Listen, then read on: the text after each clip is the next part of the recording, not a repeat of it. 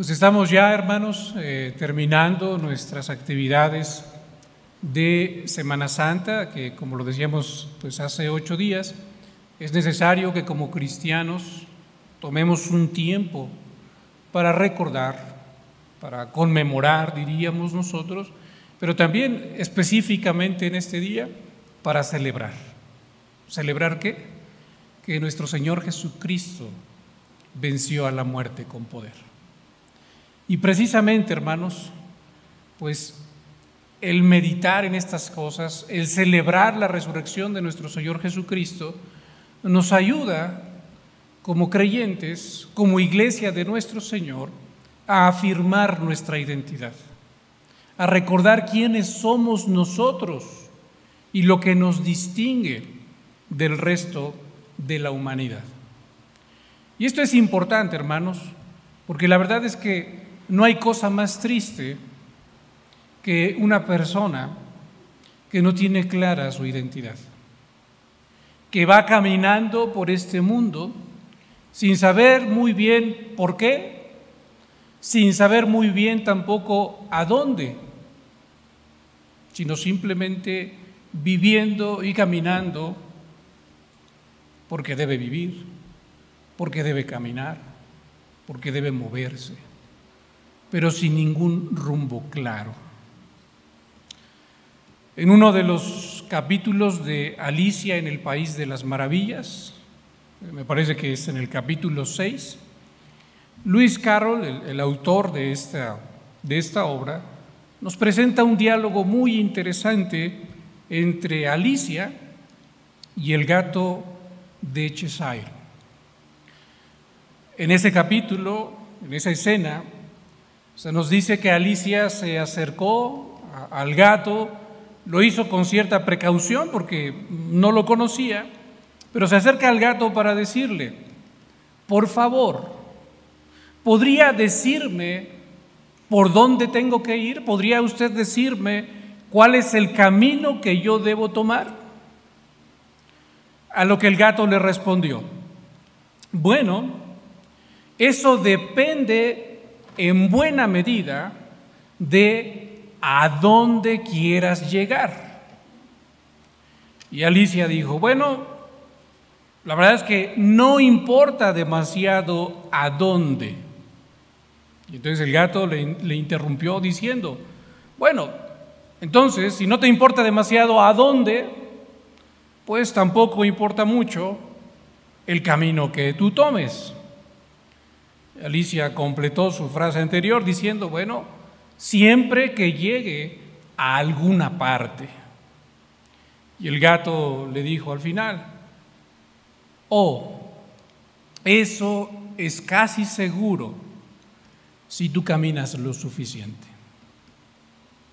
Ese breve, hermanos, pero ingenioso diálogo nos muestra lo que yo le decía a usted al principio ¿Cómo es que están viviendo muchísimas personas en este mundo? Están caminando simplemente porque tienen que caminar, están viviendo simplemente porque de eso se trata la vida, de vivir o de sobrevivir un día más. Pero no tienen un propósito o un destino específico. Hace dos mil años, hermanos, la iglesia corría exactamente ese mismo peligro. Imagínese usted, ¿qué es lo que hubiera sucedido con la iglesia si nuestro Señor hubiera resucitado en secreto? Si nuestro Señor Jesucristo hubiera ascendido sin haberse presentado a ninguno de sus discípulos. Yo no sé si usted se ha detenido a pensar en qué hubiera sucedido con la iglesia si la historia hubiera sido así. ¿Qué hubiera hecho la iglesia si el Señor no los hubiera reunido antes de ascender, después de haber resucitado y antes de ascender, si el Señor no los hubiera reunido en Mateo 28? ¿Qué hubiera hecho la iglesia? ¿Cómo hubiera vivido la iglesia? Muy seguramente, hermanos, la iglesia se encontraría en este mundo caminando, ¿sí? viviendo, existiendo, pero como Alicia, sin ningún propósito específico. Haría algo, pues simplemente porque tiene que hacer algo, pero sin saber muy bien ni por qué ni para qué. Y lo que nos muestra este pasaje precioso, hermanos, en el que hoy vamos a meditar, es que el Señor Jesucristo reunió a su iglesia y la reunió para proveerle de una identidad, para afirmar su identidad y para afirmar también junto con su identidad su propósito. Le voy a invitar, por favor, a que me acompañe. Ya hicimos la lectura hace un momento con nuestro hermano Asael, pero tenga su Biblia ahí abierta en Mateo capítulo 28, versículos 16 al 20. Un pasaje que a veces nosotros eh, sí lo escuchamos, sí lo leemos, pero lo vemos como, como que muy lejano, ¿no? Algo así como que el Señor Jesucristo dejó solamente para los misioneros o que dejó algo solamente para los pastores o los que les gusta el evangelismo, ¿no? Para ese tipo de hermanos, pero no para toda la iglesia. Sin embargo, algo muy importante aquí, hermanos, es que cuando el Señor Jesucristo está pronunciando estas palabras, Él se está dirigiendo a toda la iglesia. Porque en ese momento se encuentra reunida toda la iglesia. Toda la iglesia de ese momento histórico está ahí reunida frente al Señor Jesucristo y escucha estas palabras. Estas palabras son entonces para toda la iglesia. Fíjese su mirada, por favor, en lo que se encuentra allí en los versículos 16 y 17. ¿Qué es lo que encontramos en estos dos versículos de Mateo 28? Ahí se nos cuenta, hermanos, Mateo nos está diciendo que los discípulos obedecieron el mensaje del Señor Jesucristo. El mensaje que el Señor Jesucristo había enviado con estas mujeres, estas mujeres que habían acudido al sepulcro para ungir el cuerpo del Maestro, pues cuando Jesús se presenta ante estas mujeres, las manda con un mensaje a los discípulos. Les dice, vayan con mis hermanos y díganles que vayan a Galilea, a, donde yo les mandé, y allí los veré. Los discípulos entonces, versículos 16 y 17, nos están eh, mostrando, eh, Mateo, el evangelista, cómo los discípulos obedecen el mensaje de Jesús y entonces van al encuentro del Señor Jesucristo resucitado a ese monte, no se nos dice cuál, en la región de Galilea. Y ya, estando allí, ya viendo al Señor Jesucristo, todo este grupo grande de discípulos, pues tiene diferentes actitudes. El versículo 17 nos muestra, en primer lugar, que todos le rindieron adoración al Señor Jesucristo. Todos se postraron delante de Él. Lo están reconociendo como lo que Él, como lo que Él es como lo que él había dicho desde un principio que era, el mismo Hijo de Dios. Pero también Mateo nos deja ver que algunos dudaban. Aquí, viendo las cosas desde, desde lejos, a lo mejor sería muy fácil criticar a la iglesia de ese tiempo y decir, pero ¿por qué dudan si están viendo al Señor Jesucristo, si lo vieron muerto en la cruz, si supieron que su cuerpo había sido puesto en un sepulcro y ahora lo están viendo con vida y hablándoles, no tendría que haber ninguna duda.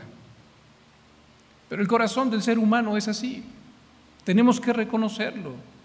Y necesita ser afirmado. Y el Señor Jesucristo muestra una vez más su misericordia y allí se nos dice que hace dos cosas el Señor Jesucristo. Algo precioso que podemos pasarlo de largo, pero para mí es muy significativo. El Señor Jesucristo se acerca a ellos. El Señor Jesucristo pudo haberles reprochado su incredulidad. Él conoce lo que hay en el corazón de cada hombre y pudo haber dicho, oiga, ¿cómo siguen ustedes viviendo en la incredulidad? Pero el Señor Jesucristo, esta vez, en lugar de hacer esto, se acerca a ellos. Y lo segundo que hace nos está diciendo allí Mateo, es que les habla. se acerca a ellos y les dirige un mensaje especial.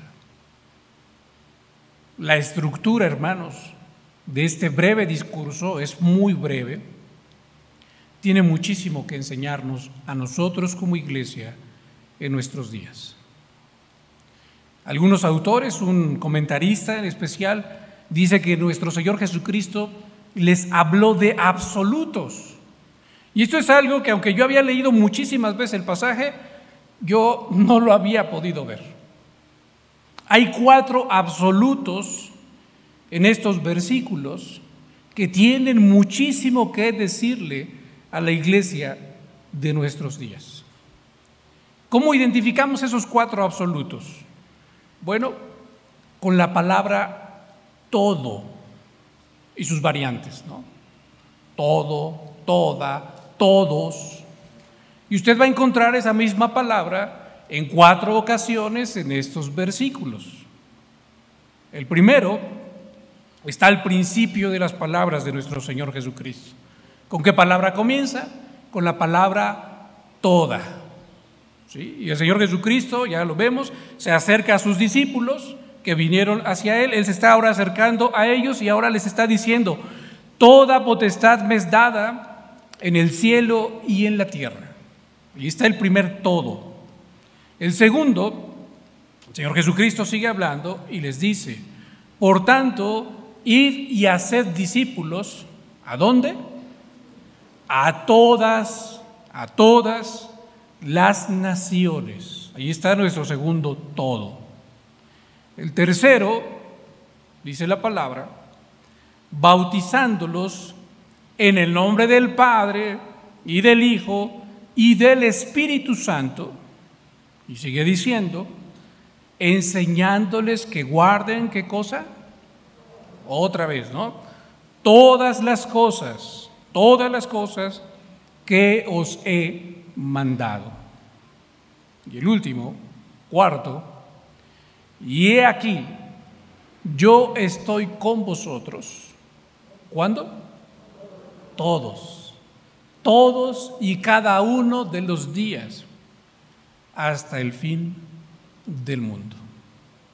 Y ahí están esos cuatro todos en los que nosotros vamos a meditar en esta tarde. Comencemos con el primero. Tenemos que comprenderlos, tenemos que apropiarnos de ellos porque, como lo hemos dicho ya, son palabras para toda la iglesia. Este primer punto, cuando el Señor Jesucristo le está diciendo a sus discípulos, toda potestad me es dada en el cielo y en la tierra, ese primer todo, hermanos, nos da un porqué como iglesia. Nos está mostrando un porqué de lo que va a depender absolutamente todo lo demás. Cuando el Señor Jesucristo ha resucitado, sabemos que antes de su resurrección se encontraba en ese estado de humillación, pero después de su resurrección ahora está en un estado de exaltación. Entonces, Él les dice a sus discípulos, las cosas han cambiado y ahora toda autoridad ves dada en el cielo y en la tierra. Debido a que yo viví de una manera perfecta, intachable, viviendo de una manera precisa, conforme a la voluntad de Dios. Después de haber sufrido, aunque yo no era merecedor de ese sufrimiento, y después de que haber estado allí en la cruz, la ira de Dios, la ira del Padre que debía haberse derramado sobre todos ustedes, se derramó sobre mí. Después de que recibí todo ese castigo, después de que morí y fui puesto en un sepulcro, pero después de todas esas cosas, resucité. Entonces ahora, después de todo eso, toda autoridad me es dada en el cielo y en la tierra. Las cosas han cambiado. Y las cosas han cambiado no solamente para nuestro Señor Jesucristo, sino el Señor Jesucristo está diciendo, las cosas han cambiado también para ustedes. como iglesia. Porque con todo aquello que yo he hecho por ustedes, entonces hay algo que ahora ustedes deben hacer. ¿Qué es lo que ellos como iglesia debían hacer? Pues ahí es donde entra nuestro segundo todo, ¿no? Porque dice, bueno, como dice el Señor Jesucristo, como esto ha pasado ya, pues ahora ustedes como iglesia tienen un propósito. Si esto ha pasado conmigo, entonces ahora ustedes deben ir por todo el mundo, a todas las naciones, a anunciarles esto que ha pasado conmigo, anunciarles esto que yo he hecho posible. Eso es lo que la iglesia debe hacer.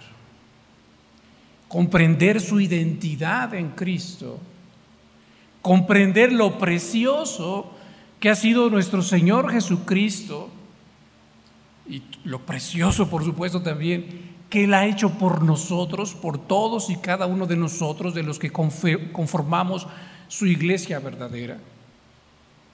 Y entonces la iglesia, apropiándose de todo esto, tiene una tarea que hacer, tiene una tarea que realizar. En un momento más entraremos a ese segundo todo. Pero antes de ir a él, quisiera también que todos juntos hiciéramos otra suposición. ¿Qué hubiera pasado? ¿Cómo sería la iglesia si nuestro Señor Jesucristo no se hubiera levantado de entre los muertos? Hace un momento nos preguntábamos, ¿qué hubiera pasado si, Él se hubiera levantado entre los muertos, pero en secreto, y hubiera ascendido a los cielos en secreto? Pero ¿qué hubiera pasado si nuestro Señor Jesucristo no se hubiera levantado de entre los muertos? ¿Tendría algo que anunciar la iglesia? A lo mejor la iglesia, la iglesia cristiana, podría equipararse en ese sentido con, otras muchas iglesias o, o religiones falsas que existen, que pueden quizá proclamar el mensaje de su maestro y decir, mi maestro vivió hace tanto tiempo, nuestro maestro, el fundador de nuestra religión, vivió hace tanto tiempo y fue un buen maestro, hizo muchas cosas, dio excelentes enseñanzas. ¿Y dónde está ahora? Ahí está en su tumba. La iglesia, la iglesia cristiana, si el Señor Jesucristo no se hubiera levantado entre los muertos, no tendría ningún mensaje que dar. Recordará usted que en 1 Corintios 15, el apóstol Pablo, haciendo también esa suposición, cuando usted llegue a casa, le recomiendo mucho que lea ese capítulo, 1 Corintios 15, haciendo esa, suposición, dice el apóstol Pablo, entonces si así fuera, si el Señor Jesucristo no se hubiera levantado entre los muertos, entonces seríamos los más dignos de conmiseración de todos los hombres sea, todos podrían vernos a nosotros la iglesia cristiana y decir, mira los pobrecitos. Tuvieron un excelente maestro, pero se les murió. Y ahí está en la tumba. Pero no. La iglesia tiene algo precioso que decirle al mundo, decirle, el Hijo de Dios, Dios mismo se encarnó, vino a este mundo, tomó nuestro lugar, murió por nosotros, recibió sobre sí mismo el castigo que nosotros merecíamos murió, fue sepultado, pero se levantó con poder. Y eso nos da esperanza a nosotros de que un día seremos levantados con exactamente el mismo poder. Eso es lo que nos enseña la Escritura. Exactamente con el mismo poder que levantó a Jesucristo de entre los muertos, todos nosotros seremos levantados y nuestro cuerpo será también restaurado para no morir jamás. Esto es lo que la iglesia tiene que anunciar. Esto es lo que la iglesia tiene que decirle al mundo. Pero tristemente, hermanos, muchas veces como iglesia vivimos como si nuestro Señor Jesucristo no hubiera resucitado.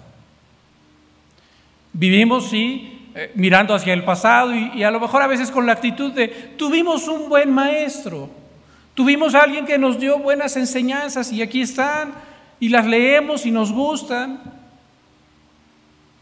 pero no proclamamos con poder, con convicción, con gozo lo que nuestro Señor Jesucristo hizo mediante su muerte y su resurrección. Si la iglesia tiene esto claro, entonces tiene que cumplir con el segundo todos, al que ya habíamos mencionado, al que ya íbamos, pero tuvimos que puntualizar algunas cosas del primero. La iglesia entonces, si se apropia de esto, tiene que ir y hacer discípulos, ¿a dónde? También a todas las naciones. Y aquí la palabra id, hermanos, aunque es una palabra muy pequeñita, dos letras, tiene una implicación muy importante para la iglesia la implicación de que la iglesia debe tomar camino, de que la iglesia no debería ser una iglesia, y es, una lástima, pero es la verdad y tengo que decirlo, la mayoría de la iglesia en el mundo entero ha entendido que ser iglesia es permanecer estática. Y el Señor Jesucristo está diciendo aquí que no, que el ser iglesia implica tomar camino, que el ser iglesia implica salir para tratar de alcanzar a otros, por lo que decíamos hace un momento, buscar que todos aquellos que no han escuchado acerca del Señor Jesucristo, escuchen. Eso no nos garantiza que todos los que escuchen van a aceptar el mensaje y van a venir a los pies del Señor. Ese no es, aunque deseamos que eso suceda, y eso sucede en muchas ocasiones gracias a la misericordia, a la soberana misericordia de Dios. El mandato del Señor Jesucristo simplemente es ir. Tú tienes como iglesia que cumplir con esta labor. Tienes que ir Buscar salir de tu zona de confort. ¿Para qué? Para hacer discípulos de todas las naciones.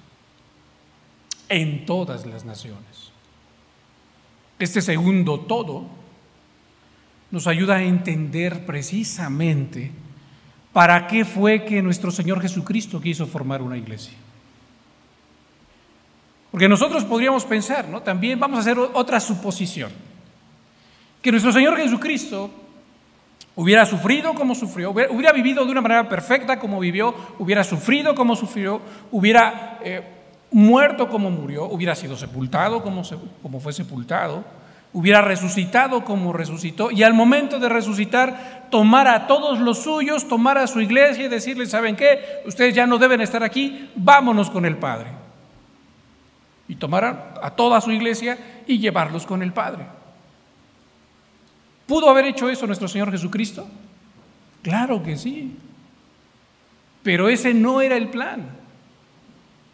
Esa no era la voluntad del Padre. El Señor Jesucristo dejó a su iglesia y le está diciendo a su iglesia, este es su propósito. Yo voy a regresar. Lo ha dejado claro desde los evangelios él ha estado hablando de eso, lo va a volver a, mostrar en, el libro de los Hechos, por ejemplo. ¿Se acuerdan cuando el Señor Jesucristo asciende y todos los discípulos se quedan viendo hacia arriba y de repente se aparecen dos ángeles y les dicen, ¿qué hacen ustedes mirando hacia arriba? Este Señor, su Señor Jesucristo, así como, como lo vieron ascender, así vendrá. Pero el Señor Jesucristo, antes de ascender, les había hecho la misma encomienda. Un gran predicador, hermanos, del siglo XIX, dijo que la iglesia es el brazo de Dios en esta tierra.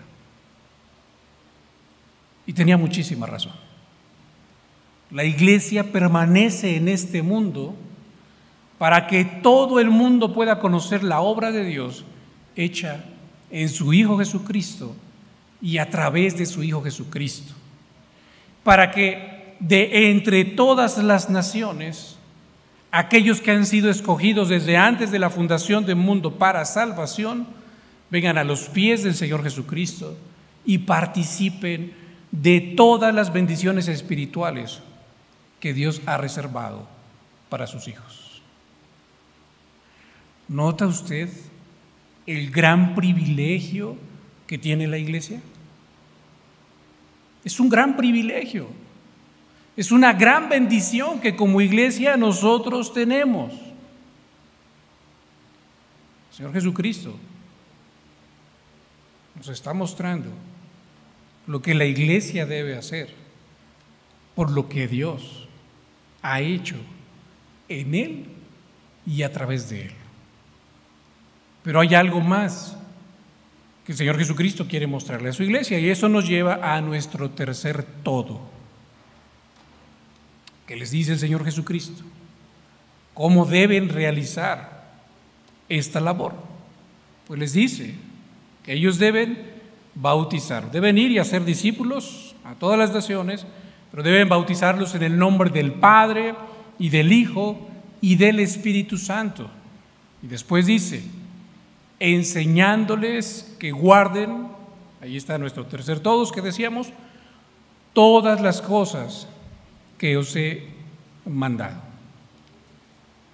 Nuestro Señor Jesucristo, hermanos, con este tercer todo, nos está mostrando que todos aquellos que vienen a sus pies, todos aquellos que quieren convertirse en sus discípulos, deben incorporarse a la iglesia, deben ser recibidos en el seno de la iglesia. Y para ser recibidos en el seno de la iglesia hay una señal. ¿Cuál es esa señal? La señal del bautismo. Esa señal que representa una obra interior. De manera exterior se representa una obra interior en el corazón, hecha en el corazón del ser humano. ¿Cuál es esa obra? Pues que es completamente limpiado de sus pecados. Pero el Señor Jesucristo también está diciendo aquí, los discípulos sí deben ser recibidos en el seno de la iglesia a través del bautismo, en el nombre del Padre, del Hijo y del Espíritu Santo, pero para que efectivamente sean mis discípulos, ustedes como iglesia tienen que enseñarles absolutamente todas las cosas que yo les he enseñado a ustedes.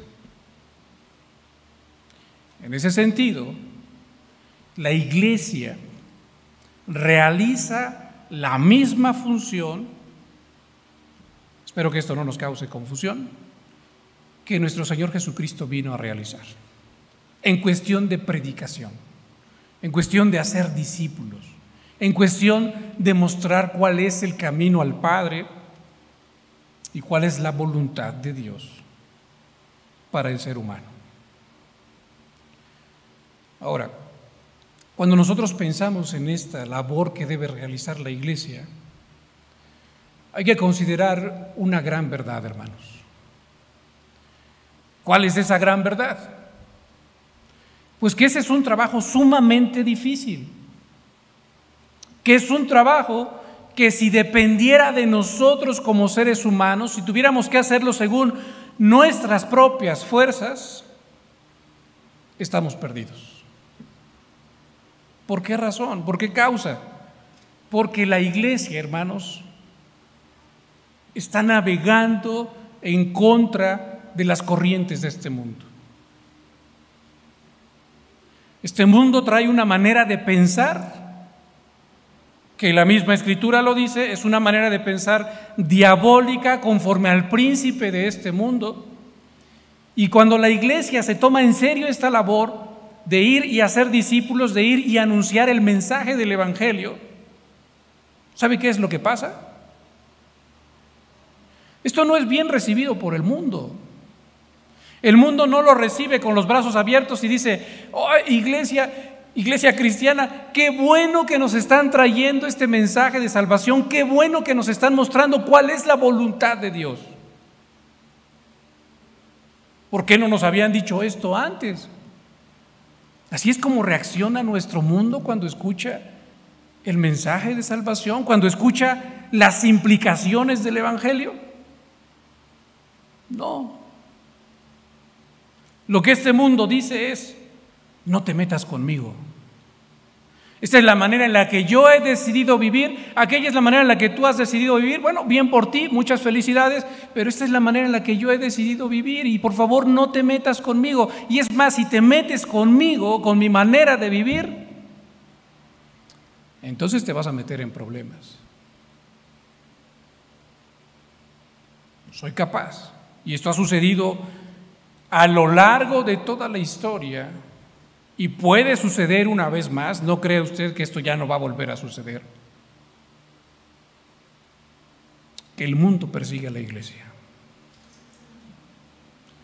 Que el mundo toma a los cristianos y los mete en la cárcel. Eso está sucediendo en otras partes del mundo y en nuestro propio país, en el sureste de nuestro país, esto está sucediendo cuando la iglesia toma en serio, muy en serio su labor de ser sal y luz en el mundo, al mundo no le gusta. Y el mundo dice, no te metas conmigo. Si te metes conmigo, me meto contigo. Y te voy, a, te voy a perseguir, y te voy a meter a la cárcel, y te voy a torturar, y si te puedo matar, te voy a matar. Eso es. Esa es la manera en la que el mundo responde a las enseñanzas de Jesús. Es un reto, por supuesto, sumamente grande. Lo decía hace un momento, prácticamente imposible para la iglesia si dependemos de nuestras propias fuerzas.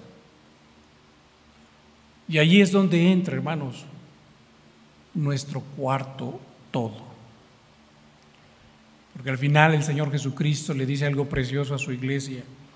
Le dice, y he aquí.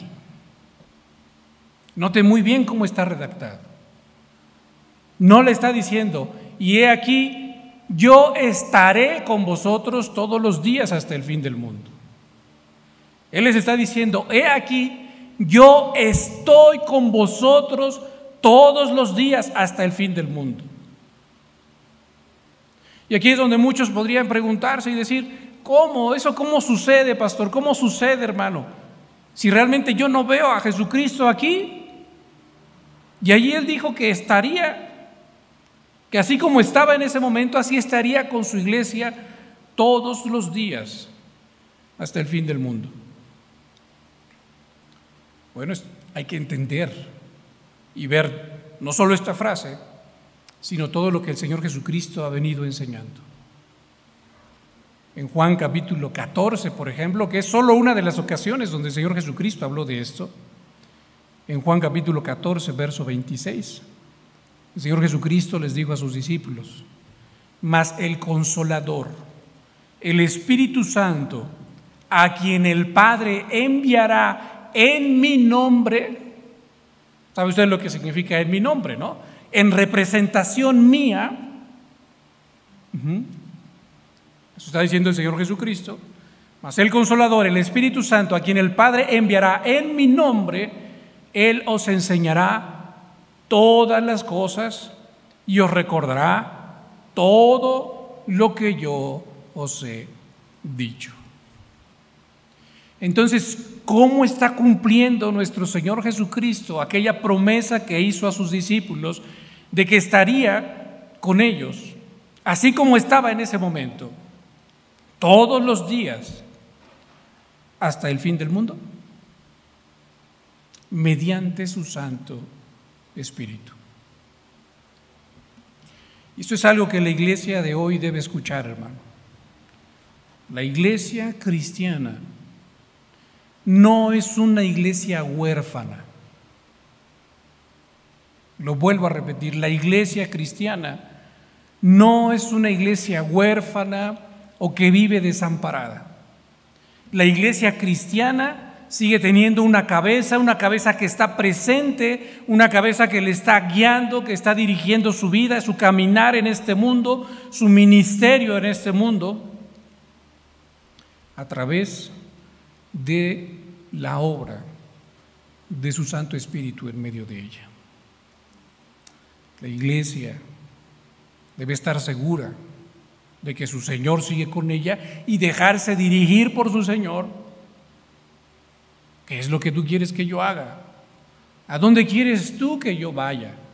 ¿Qué es lo que tú quieres que yo diga?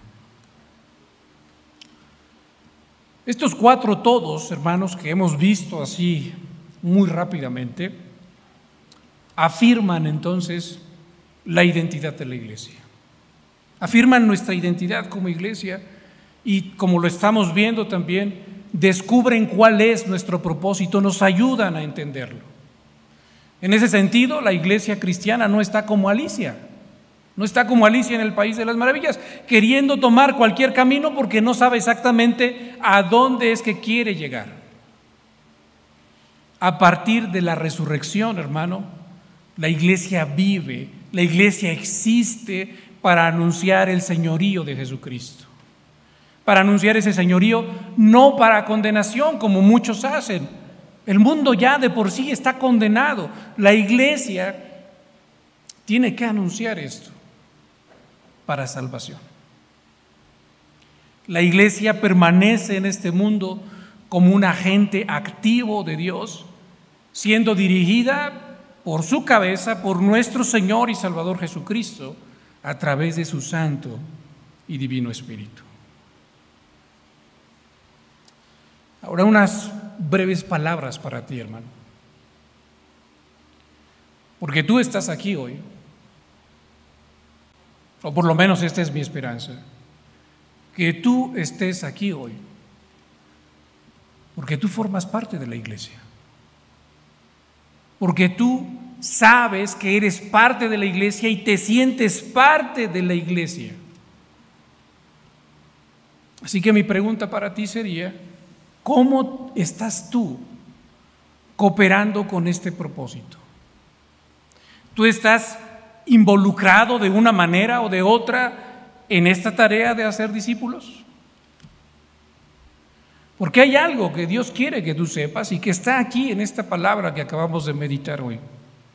Hay muchos, tú no sabes cuántos, pero hay muchísimos, muchísimas personas, tanto dentro de la iglesia como fuera de la iglesia, que necesitan esto, que necesitan que alguien camine junto a ellos, que alguien se acerque a ellos como el Señor Jesucristo se acercó a sus discípulos, que alguien los abrace, que alguien les diga, mira, hay algo precioso que Dios tiene para ti.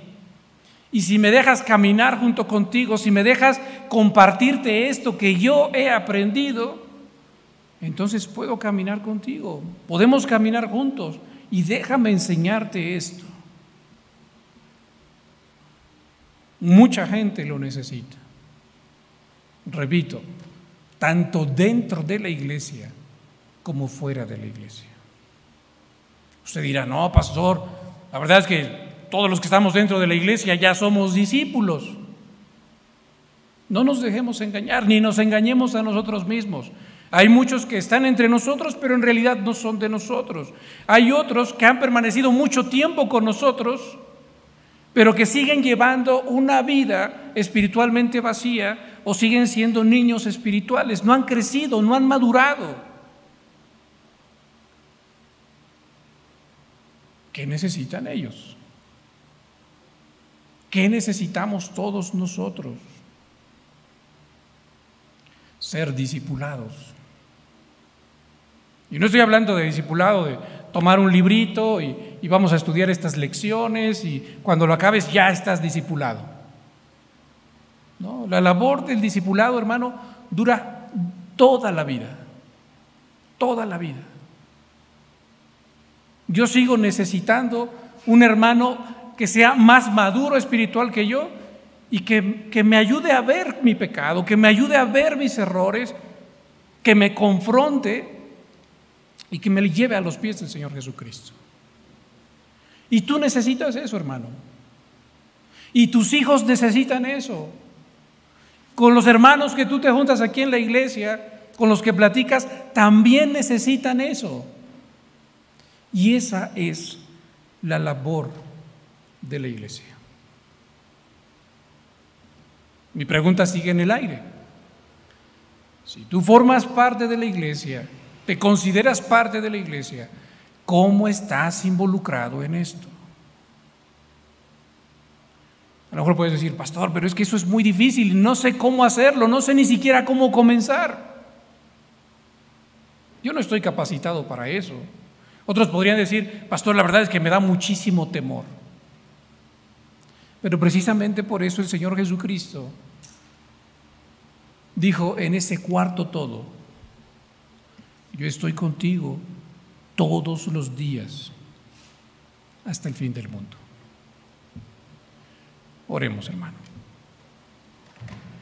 Gracias por tu palabra, Señor, que es viva y eficaz, más cortante que toda espada de dos filos, que discierne los pensamientos más profundos del hombre, llega hasta lo hondo del corazón.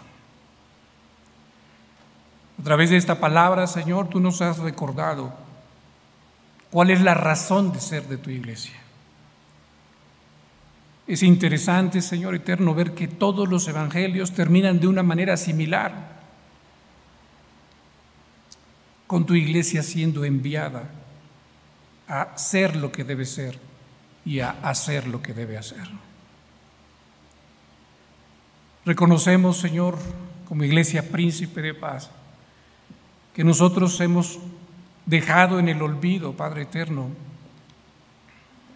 esta razón de ser de la iglesia. Muchos de nosotros, Señor, quizá hemos llegado a pensar que esa es labor del pastor o de los misioneros o de aquellos que tienen ese llamado muy específico, muy claro, o aquellos a los que les gusta esta labor. Pero tú nos muestras, Señor, que es una labor para toda tu iglesia. Y podemos constatarlo, Señor, porque en muchas ocasiones hemos tenido oportunidades de hacer discípulos. Cuando algún vecino enfermo se acerca a nosotros para contarnos cómo se siente, Señor, ahí tú has abierto las puertas para comenzar una relación de discipulado. Cuando alguien nos pide consejo porque no sabe qué hacer con sus hijos, Señor, ahí tú estás abriendo una puerta para iniciar una relación de discipulado. Cuando conocemos a una persona nueva, tenemos una nueva amistad, Señor. De tantas maneras, Padre. Te rogamos que tú nos ayudes para estar al tanto, Señor, de esas oportunidades y que pongas en nosotros el mismo espíritu Padre, de, ese deseo de servir, de ese deseo de edificar, de ese deseo de amar y de dar a aquellos, Señor, que es lo más precioso que el hombre podría anhelar, Señor. Muchos anhelan dinero, riqueza, otros anhelan fama, otros anhelan una vida larga, salud. Pero tú nos has dado en tu Hijo Jesucristo cosas más grandes y preciosas que estas, cosas de las que nosotros, tu iglesia, hemos aprendido a disfrutar, pero que ahora nos llama, Señor, también a compartir. Ayúdanos y úsanos así conforme a tu misericordia. En Cristo Jesús, nuestro Salvador. Amén.